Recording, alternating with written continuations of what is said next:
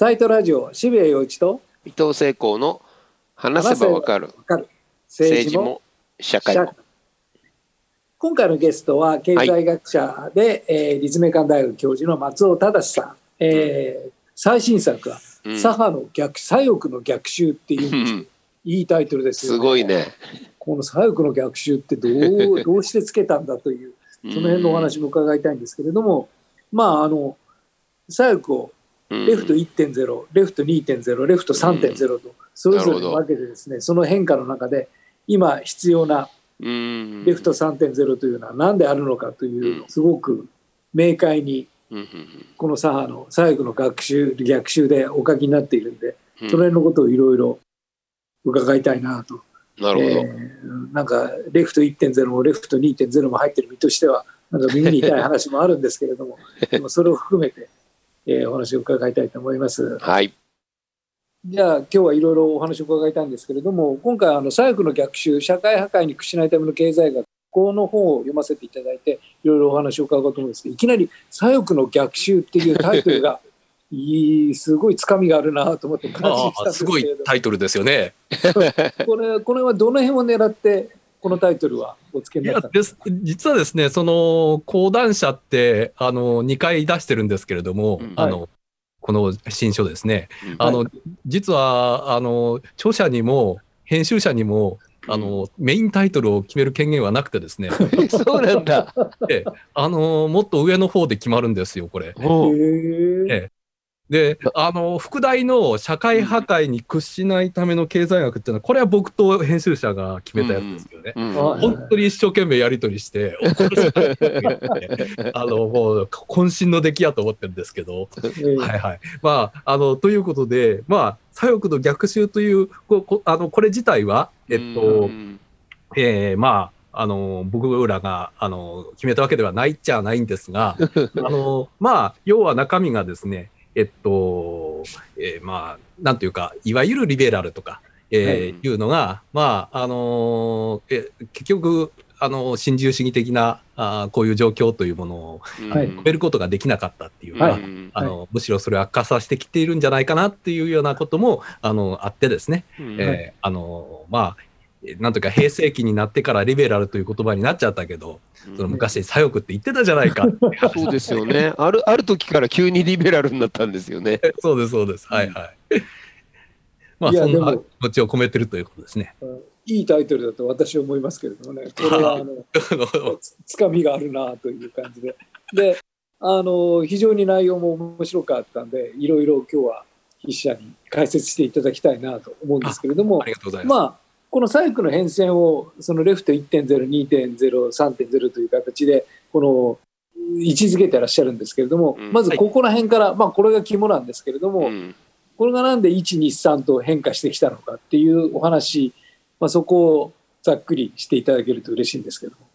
そうですね。えっと、私は今56なんですけれどもね。うんはい。えあのそういうことなんで、えっと、いわゆる全共闘世代とか、そういうからああのところからはあのだいぶ遅れているっていうことなんですけはいども、あのまあでも、なんというか、昭和の左翼のあの香りっていうか、あのそれは一応なんか知ってるみたいな感じはい。で、あの比較的なんというか、それ、あのえー早かったっていうかね、触れるのが。うん。えっと、はいまあ、高校時代ぐらいで、なんか、あの、自衛隊の騒音がうるさいとかって言って、なんか、はい。あの、生徒会の役員やってたんですけれども、ほうん、あの、なんか市役所に文句を言いに行ったりですね、全然何の役にも立たなかったんですが、あの、へー。あの、そんなこととか、あの、やってたので、えっと、えーえーまあ、比較的は、はや、早かったかな？っていう話なんですが、なので、えっと、なんというか、えーまあ、全共闘世代よりも上の世代の人たちですけれども、うんあの、割と可愛がってもらえてたっていう。なるほど、なるほど。はいはい。あの、ろ60年安保の世代とか、そういう世代あの可愛がってもらえていたっていう感じがあって、でまあ、あのそのそういうう伝統的ななんていうか、あのえー労働運動とか、うん。えーそういうことに割とファミリアだったけど、あのなるほど。実際に、まあ、僕よりも上の世代の人たちっていうのはあのそういうあのうもっと上の世代のあのそういう人たちのなんていうかあの抑圧された局面とかっていうのも多分あったんだと思うんですね。うん。はい。であの嫌な思いとかたたくさん多分してたんだと思うけど割と僕なんかはあの可愛がられただけっていう。孫世代的な。うん。そんな感じだったもんだからあの割と悪い印象はなくてそういうなんていうか三池炭鉱的なですね。はいはいそうそういうタイプのうん。あの、えー感覚っていうかそういうのをあのすごくあのポジティブに受け取ってずっとあの来てたんでで、はいそうするとあの平成期以後のこう変わり方っていうのがねあのこれ本当にこれでいいのっていうのが、うんあの最初からずっとちょっと違和感がたくさんあったっていうう。んあってですね。で、えっと、まあ変わらなければいけないとは思ってたんですけれども、えーまあ早いからあのソ連とかはあの社会主義じゃなくて国家資本主義であって、でこれまあ打倒の対象みたいにしてあの言ってきたところもありますのであの変わらなければいけないっていうところは思ってたんだけどあのすごく問題意識として強かったけどこんな変わり方じゃないはずだってうん こっちの方向この方向でいいのかっていうのがずーっとあのあってですね。うん。えーその違和感でずっと来ていて、んなんとかそれをあの消化して、あの整理して言葉にしようと思っていった中で、あのいわゆるその平成不況っていうのがずっと、えー続いているんだけれども、あのそれが、あのそれどう解決するんですかっていう話の時に、あのまあ、自分が経済学勉強して、経済のえーまあ、あの法則からするとこういうふうにしなければいけないっていうような方向とはあの違う方向っていうか、うん。えーギャップを感じる、えーあのそれがあのその当時のリベラルと言われる人たちとかその、えーいわゆるエコロジーとかでうん。あの、まあ、言っていたような、えーそういうあの当時のあの、えー自民党側じゃない方あのところの,、うん。えーあのち思想潮流みたいなねあのそういうのがあのそういうこれ今労働者とかね、えー貧困な人たちとか、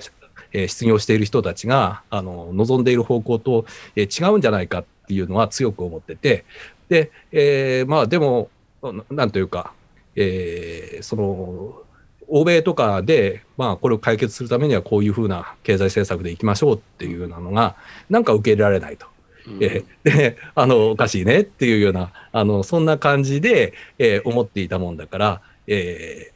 それをその話のそういうようなことをちょちょっとどあの整理をしていったって頭の中で整理をしていってあのだんだん、えーくっきりしてきたっていうのがレフト1.02.0とかっていう話で、うん。あのえーやっぱり渦中にいたらですね例えばレフト1.0だったら共産党系と社民党系とかって言ったらあのうん。全然違うみたいに、あの思ってるしあの、えー平成時代以降の話だったらそのえっと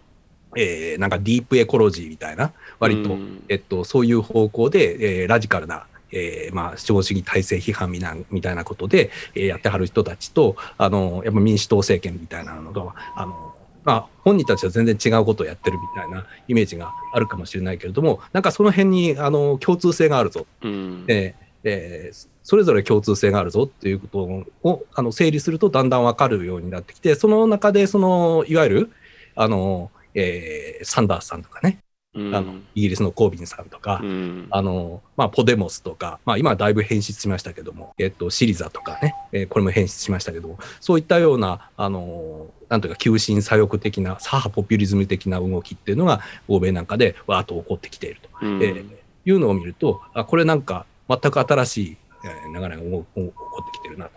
で、えーその人たちはやっぱりあの、えー政府がお金作ってね、えーうん作ってでもいいから、あのそのたくさんお金をかけて、えっと、そういう緊縮政策というのは、えーあの打ち破っていくべきだと。えー人々のためにお金をつく使って雇用を増やしてっていうのは当然やるはなあのべき方向であるということを、まあ、言っていたもんですから、あのあこれこそが新しい潮流であると。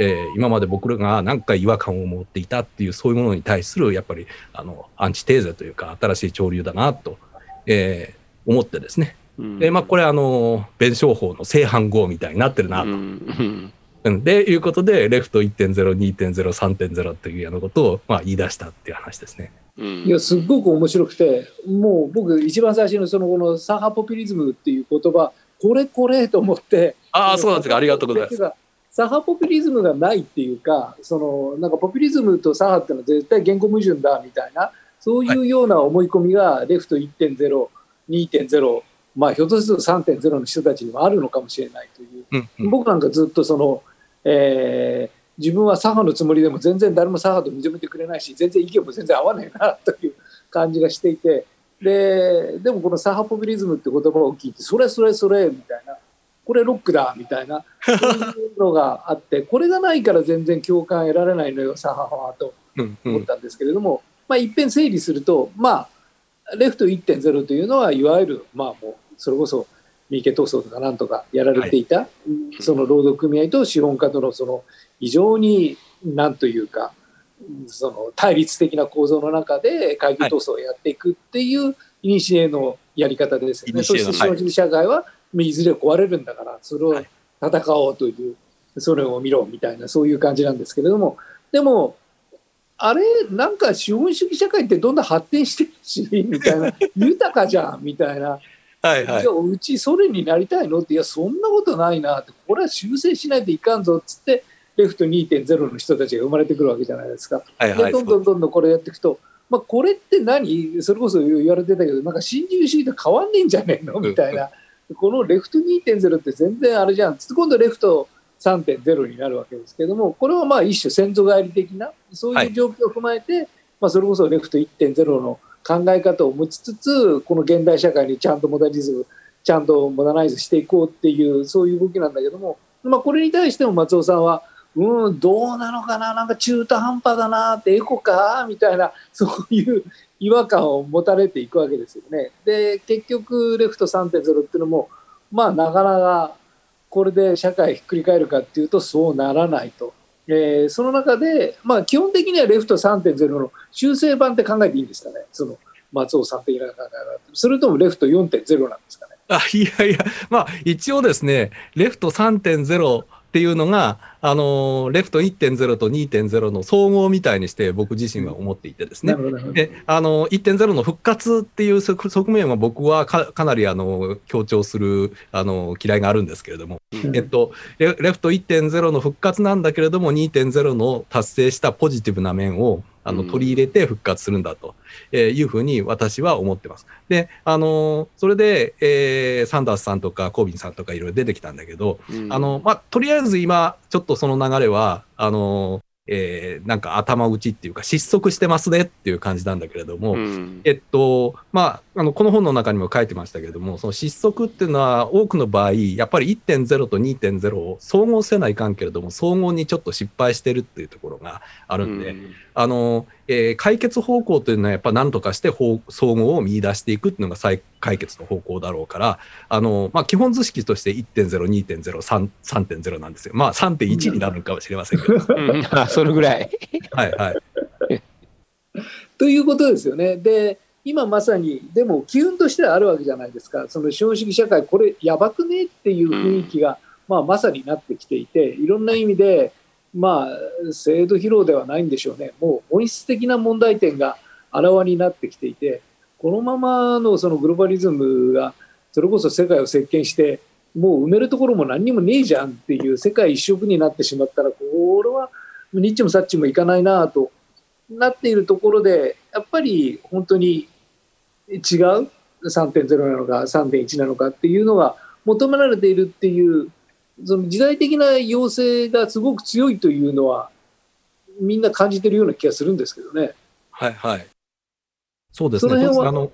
あのコロナのこんなあの状況ですので、うんえっと、まあ、なんとか、えっと、まあ、世界中で、えーまあ、バイデンさんなんかもそうですけども、お金たくさん使って、これ切り抜けようとしていて、で、まあ実際、あの、そのことによって、あの、まあたくさんお金つぎ込むことによって、最悪の危機というのは切り抜けていくことになるとは思うんですけれども、うん、で、まあそうすると、一方では、あの、あ、大丈夫じゃんっていうのがあると思うんです。今まであの、えー、新自由主義側から、あの、財政破綻するぞ、財政破綻するぞと、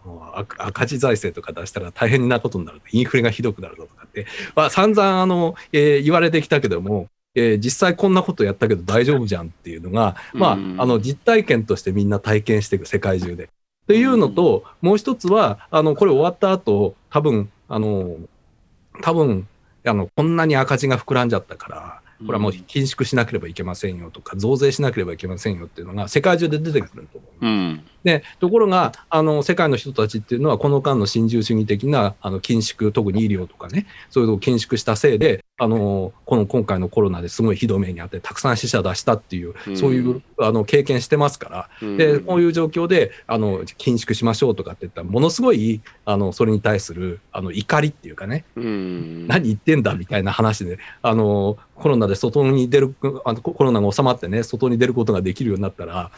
まあ、あのうわーっとなると思うんです、世界中で。そのえー、再増税とかね、禁止再緊縮みたいに対する反対運動というのが、わーっと起こると思うので、で、あのー、そうするとやっぱりそれは、まあ、右翼の側がね、あの、それを取り込んでいくと。で、あの、極、極運動として盛り上がるという可能性もあるんですが、えー、そうでなかったとしたら、やっぱり、あの、レフト3.0ですね。えー、その反緊縮運動としてそれが盛り上がるという、まあ、そういうふうになななるだろうと私はまあ見てるということですね。うん、でそれにどう向き合うかっていうのはどう考えます？そうですね。あの、やっぱりそれしか方向がないというか、今ちょっと言い出しましたように、あの、えー、新自由主義に対する、えー、反発、グローバリズムに対する反発、うん、で、あの、それさらに、この緊縮を再びやって増税するんかっていうことに対する反発ですけれども、あの、それは極右の側でも出てくるんですよ。うん、で、えー、かなり、あの、やっぱり極右側からの、あの、えー、盛り上がりとしてあの世界的に、まあ、出出てくるというところはあると思うんで、うん、あのそれそれに対してあのなんというかねあの左翼側が、えー、こその路線で左派ポピュリズムの,、えー、あの反緊縮の路線であのこの怒りを、えー、すくすくい取っていかないと、まあ、それは最悪のことになると。うん、あの、やっぱりファシズムが世界中で吹き上げられるっていうね、あの、そういうことになりますから、あの、まあ、特に日本もそういうあの危機になるだろうなっていうのはこうここで言っている話ですけれども、えっと、やっぱりそれは防がなければいけないと思いますから、えあのえー、まあ世界的に多分またレフト3.0があの再拡大っていうことになると思うので、あのこの流れにね、えーまあ、日本もえー、日本の運動も乗っていかなければいけないという思ってます。だから、えーと、そのレフト3.0の反緊縮、まあ、財政というその世界観をしっかりそれこそその右派ポピュリズムではない左派ポピュリズムとして作っていくためにはやっぱりそこの先の例えばそのナショナリズムとかそういうものとは違う、はいはい、それこそ思想のエンジンになるべきビジョンというのが必要となると思うんですよね。だからそのいわゆるバブルをまた作るんだとか成長率を上げるんだとかその金持ちになるんだとかっていうそのロジックではないレフト3.0のその社会的ビジョンというのを作っていかなければいけないわけで、うん、えー、まあ、それに対して松尾さんはまあ人間が本来的人間としてきっちり生きていけるそういうものっていうのを実現する社会、まあ、まさにそういうことなんだけどもその社会っていうのは具体的にどういうイメージなのかっていうのを見せていかないとその左派ポピュリズムはなかなかヒットしないような気がするんですよね。そこが弱い感じがするんですよね、左派ポピュリズムだから、サンダースさんなんて割とうまかったなという感じがするんだけれども、その辺はどう考えられてますか？そうですね。だから、今、あのー、お話の中にも出していただいた通り、あのー、まあ、この、えー、人が生きているだけで価値があるんだと。その生きているだけで価値があるその人間が、えー、まあ誰でもね誰でもあの、えー生きていくことが辛くない、えーあの生きづらくない生きてきてよかったっていうような生活ができるようにあのそれをあの、まあ、支えていきましょうっていうことだから、まあ、当然あの、えっと、働く立場の人たちはあの賃金上げてっていうことはあるんだけれどもあのそれだけじゃなくてやっぱりあの国がたくさんお金を使ってですね、えーまあ、医療にも福祉にもあのたくさんお金をつぎ込んでですねそういうのを支えていかなければいけないと、えーいうこと。あの、まあ、それが、あのやっぱり人々のあの身に迫ったことっていうか、まあ、あの生きていけるかどうかっていう、まあ、苦しい生活しなくて済むかどうかっていうねあのそういう話ですからそういうところそういうあの本当に、えーまあ、一人一人の人間の暮らしの都合っていうかそういうところに具体的にフォーカスしてでそれをあの、えーあのお金使ってそれをあのちゃんと暮らしいいようにしていくんですよと。えーあの教育もあのお金使わなくてちゃんと充実できるし医療も充実できるしっていうことですね。であの介護もちゃんと充実できるしお金使ってちゃんとそれはあの充実できるんですよっていう、まあ、そういうことをあの打ち出していくと、えーいうことで、あのーまあ、そういうあのちゃんとその胃袋とか筋肉痛とか そういうレベルのことにね具体的に、あのーなんていうか答えていくっていうかそれがやっぱり一番必要なことだと思うんです。でそれで、その上で、だからそれが、あのーえそういう、そういう実感にあの基づいた上で、えいろんなあの社会の仕組みとかそういうものが、あのやっぱりコントロール感があると。ね、であの各自各自が自分の生き生き様っていうか人生をコントロールできてるっていうねあのそういうようなあのことがあ感じられる充実できるという充実した感じがするというそういうあの、えーあの方向にあの持っていくっていう。まあ、それはあの各職場のレベルであのいろいろ働いていくっていうあの日々働いていくときに単に上から言われたものを、えー使われてるっていう、まあ、そういうことじゃなくてですねあのどんなふうに働くかっていうことをやっぱりあの主人公的にあの決めることができるっていうねそういう領域を広げていくっていうことだと思うし、まあ、それは組合であったり労働組合が強くなったりねあのいうことあるいはあのえっと、労働者の協同組合みたいなそういうのでもいいいいです。しいろんな具体的には方法があると思いますけどそれから世の中全体をどんなふうに回していくかっていうねあの経済の全体をどう回していくかということもやっぱりそういうあの民主的なコントロール単に遠いところの資本家が決めるとか遠いところの官僚が決めるとかっていうんじゃなくてあのまあ、選挙なりなんなりっていうことを通じて全体的な経済のコントロールもあのコントロール感が民衆が持てるというような方向にあの作っていかなければいけないというふうに思ってます。レフト3.0に今一番成功に近いっていうか国とかこうもう先に行ってるところって地域とかってあるんですか？あそうですね。あの実は3.0っていうことで言うとあの、まあ、その政党っていうのは、えーそういう政党っていうのがあの権力を握るとかっていうことに成功しているところは現実にはないと思います。うん。えっと、えーまあ、あの、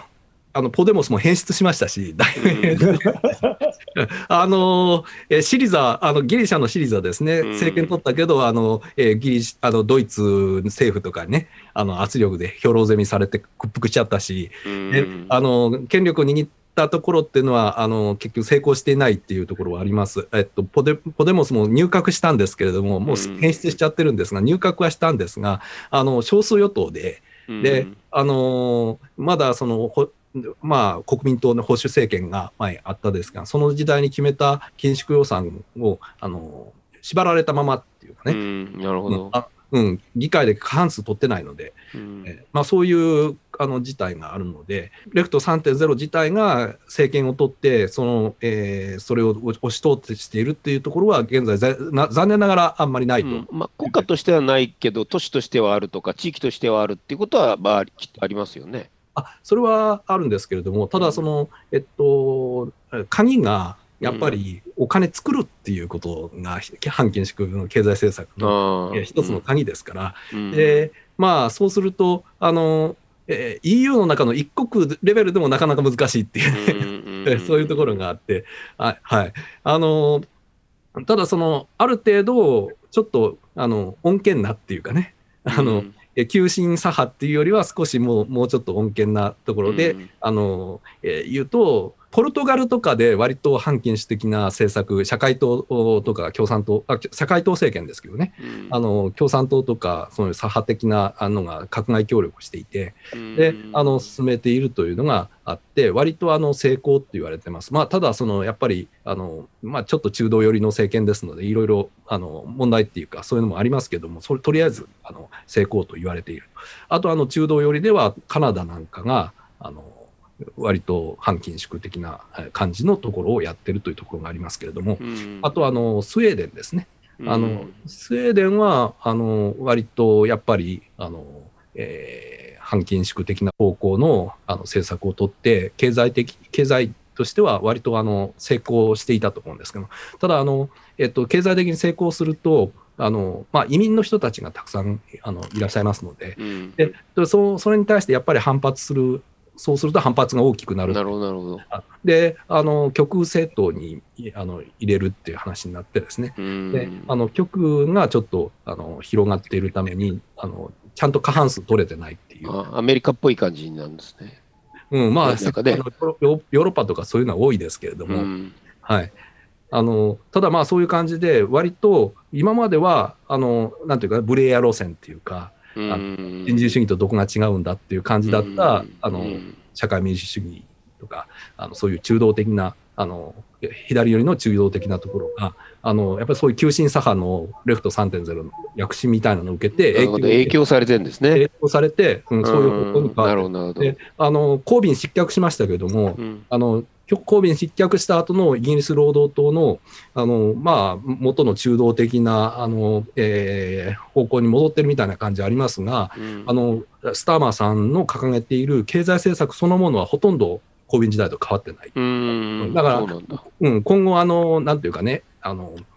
まあ、空洞化みたいな感じとか手抜きとか起こるかもしれませんが、ともかくうん掲げるもの自体はもう後退できないという感じ。うんすなるほど。で、あのご存知の通りバイデンさんも、あのうんうんえっと、コロナ対策とか、あのうん。巨額のあの対策をするというあのことになってますから、うんえっと今もうブレブレブレア路線的な中道左派っていうのはもう流行らないっていうか、もう中道左派自体がそういうふうにあの押されて、えーいるっていう感じになってると思います。うん。あのこの最後の逆襲を読んでですね私が一番そのレフト3.0っぽいなと思ったのは、まあ、本の一番最後の方に出てくるその松尾さんのその現実のいわゆる社会活動の中から得られた実感で私がこれまで協同組合や NPO などの取り組みを見て経験で往々にして感じるのはお金儲けはいけません。背金主義はいけません。利己的な利益のために私たちはやってるんじゃないんです。という道徳を掲げているほど腐敗しているということです。私たちはお金のため、自分たちの利益のためにやってるんじゃない、みんなのためにやってるんですといったことを掲げていることで、メンバーがそれに束縛されていて、えーいろいろブラックな働かせ方をしてしまう。その背後でワンマンみたいなのが自己利益を貪るという状態に陥るのはよくあるケースですというご指摘で、まあ、これは実際にやられている中で、まあ、そのレフト1.0の限界というか、よくよく聞くよね、その話はねだ。から、うん、やっぱりそうじゃないでしょうというやっぱりリアルに変えていくためにはそういうなんか従来的な道徳主義的な左翼感なんかでは、まあ、回っていかないですよもっとっていうはいもっとリアルな3.0が必要なんだよっていうその実感というのはすごくよくわかりますね。だからあのーまあ、松尾さんはそれこそ論理だけではなくて実際の政治的な活動にもっと積極的にコミットしていこうと、えーなさっていますし、まあ、そういう動きもあって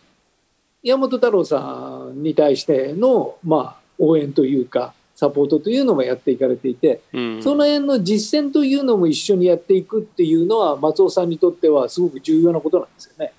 ああの自分の人生としてはですね、とっても重要なこととして受け止めているんですが、まあ、いい加減あの疲れ切っておりましてですね。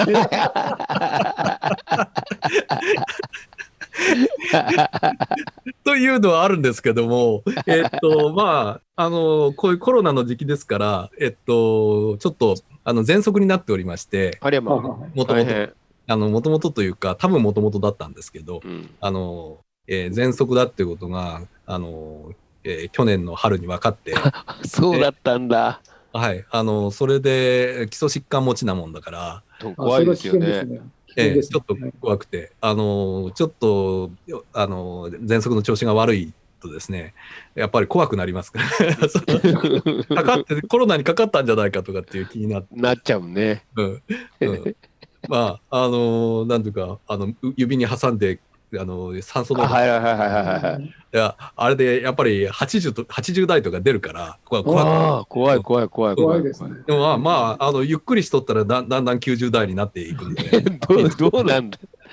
ああ助かったとかっていう感じなんですが もうはハラハラし毎日が大変じゃないですか。そうまああのは単身赴任ですからうん、もうあの変えることもできなくなっててうわーそうなんだ。うん、そうなんですよ。はで、い日本だから、あの、やっぱり喘息の人が単身赴任していて、あの、人知れず死んでたとか、あの、うん。コロナでですね、話聞きますから、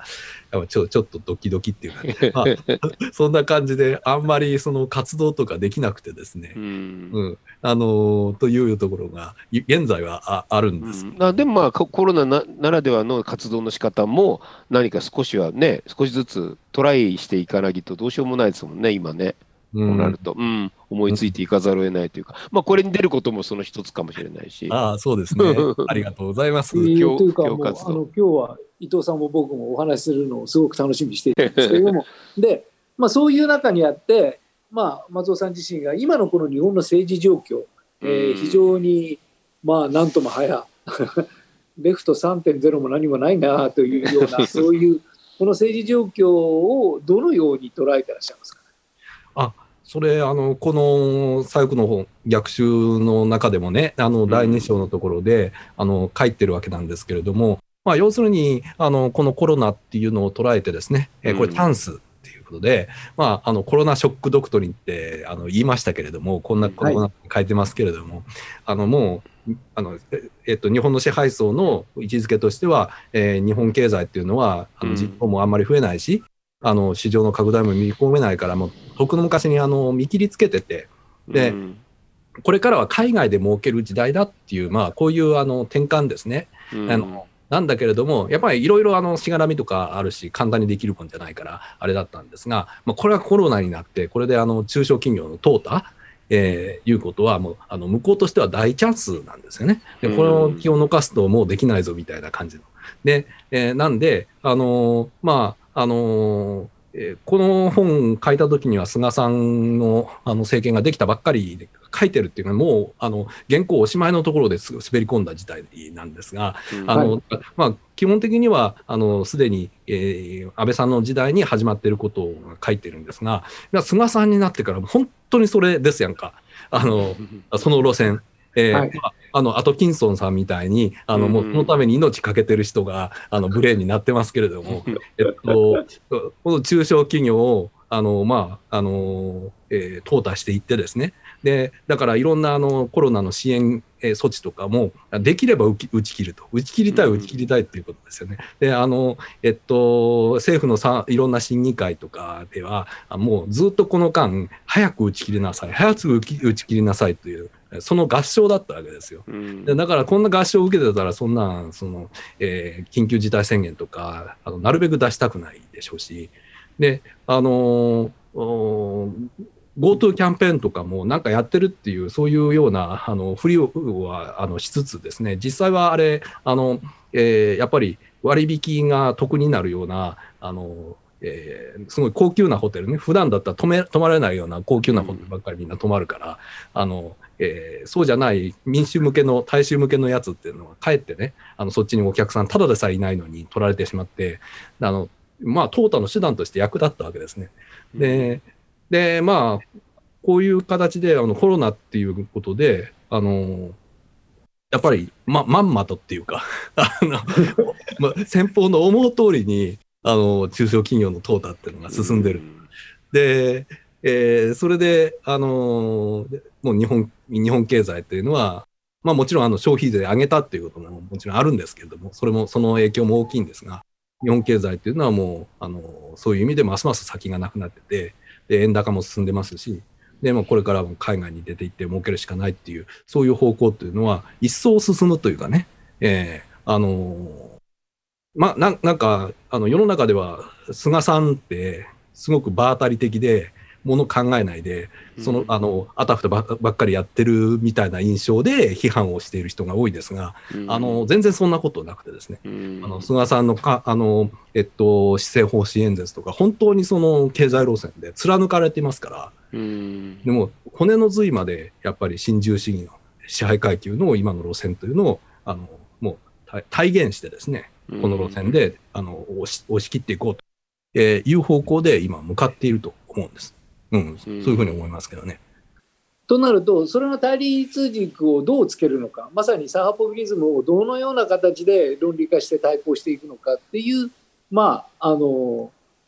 なんていうか、こちらの、その、いわゆる新自由主義に対する、その、対抗軸を示していかなくちゃいけないんですけれども、やっぱりそれがものすごく弱いというか、説得力がないというか、それこそそんな場当たり的な政策はどういうことになるんだみたいなことを言ったり挙句の果てにはまあ非常にあの新自由主義的な観点からやっている携帯電話の値下げでこれによってとにかく消費者にいいことが起きるって起きるわけねえだろうと思うんだけどもでそれに対して何何 て言うかっていうとそんなに値下げじゃだめだ。もっと値下げしないといけないっていやいやそういう話じゃないでしょうっていう。なんかおよそおぼつかないロジックしかないわけででそれに対して何をちゃんと対立軸として見せていかなければいけないと思いますか？そうですね。まあ、あの携帯電話の値下げの話は、あのえっと、本当に今、あの非正規の人たちでもですね、あのえ必必須のものになってて、で、あの、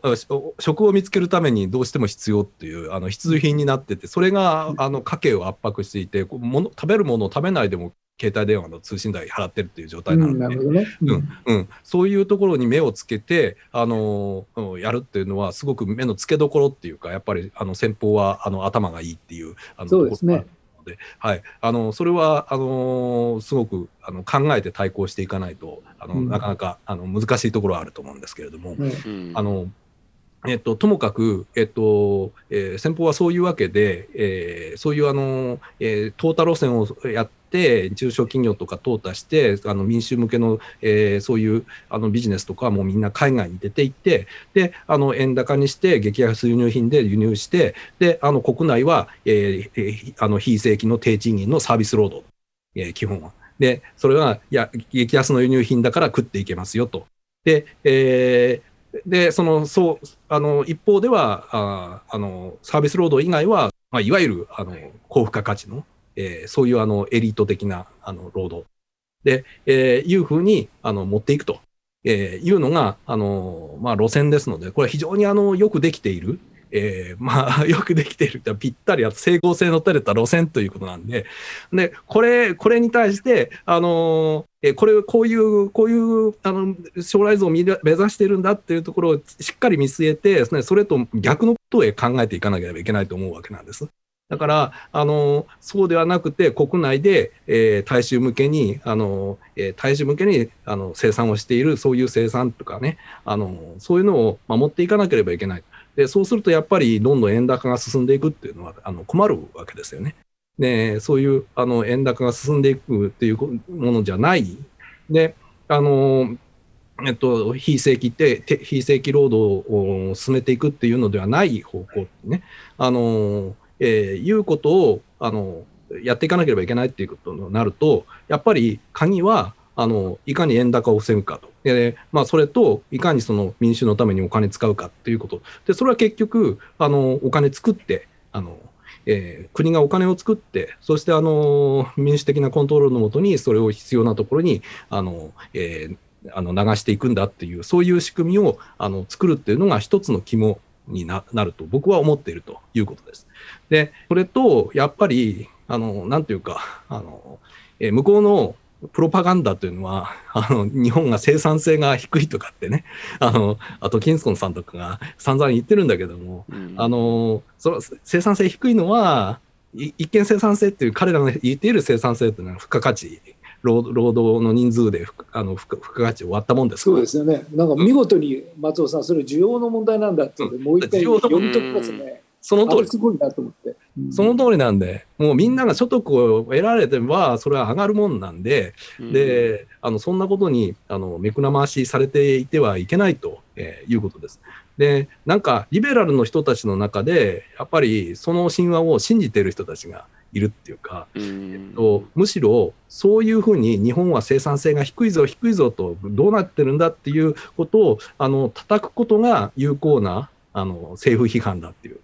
あの現状の資本主義批判だっていうようなあのそんな嫌いがあると思うんですけれども、えっと、それはやめた方がいいという。あの、うん。そうじゃなくてまあ、普通あの会社の役員が給料を下げようと思った時にはいつもその、えー我が社はあの危機にありますみたいな話 言うもんってそそんなあのプロパガンダのあの片棒を担いではいけませんとかって思いますね。うん。うん。だから本当に政治に分かりやすい言葉をすごく今左派は必要とされているのにうん。どうもそのオリジナルな言語を持ち得ないっていうだから本当に左派ポピュリズムをきっちり作るっていうことがすごく必要だと思うのではい、松尾さんあの外に出なくていいので そうそう。メディアがあるからネットがあるし。いいコピーをいっぱい作っていただいてですね、